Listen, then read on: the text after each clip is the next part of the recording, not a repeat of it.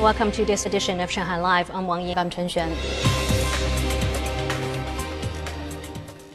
An engine for the first Chinese-made cruise ship has been tested today, making a new phase in the shipbuilding process. Shanghai Waigaoqiao Shipbuilding Corporation is building it. Zhang Hong brings us the details. The first domestically made large cruise ship has five high-powered engines.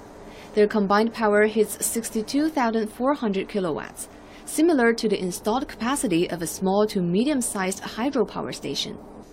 The engine tested today has 9,600 kilowatts of power and will serve as the heart of the cruise ship. The engine generates power to propel the ship and provides electricity to cabins, air conditioning, and lighting. The ship requires 20 times as much electricity as a bulk carrier. The ship will measure 323.6 meters long, 37.2 meters wide, and 72.2 meters tall upon completion. With 2,125 guest rooms, the ship will have a capacity of 5,246 passengers. These modules that look like closets are actually passenger cabins and will be installed soon.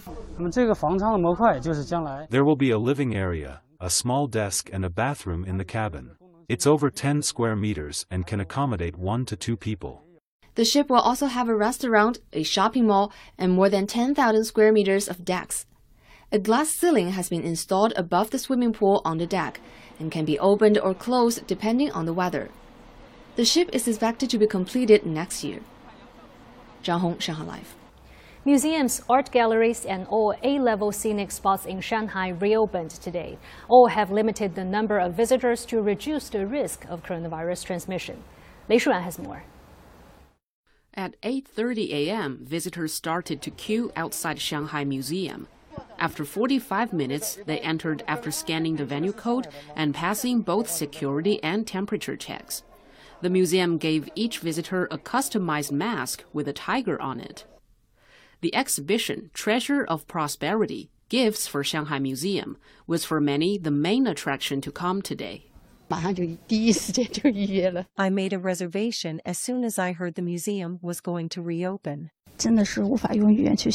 You can't really describe the exhibition. It is gorgeous. I asked for leave today and came specifically for the exhibition. The exhibition will run until January the 8th, 2023. It is an attractive exhibition, and we want to appeal to demands, so we extended it for another three months. In July, we will open two new exhibitions. Shanghai Natural History Museum reopened today to the delight of youngsters.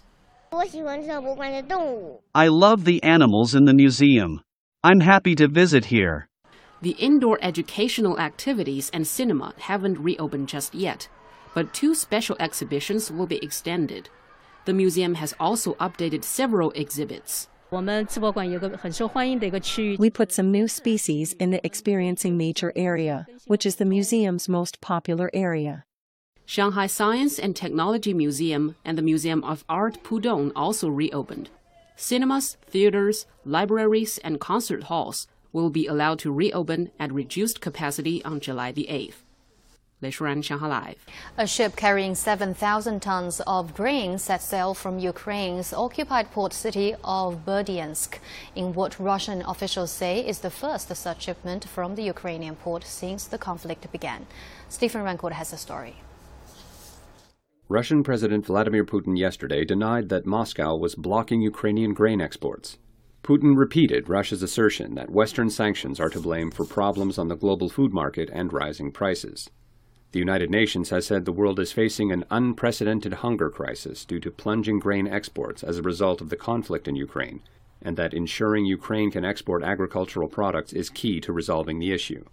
Nevertheless, this export of Ukrainian grain is probably important, too, and we are not preventing the export of Ukrainian grain. However, U.S. President Joe Biden said Russia is the reason people are spending more at the pump during the NATO summit.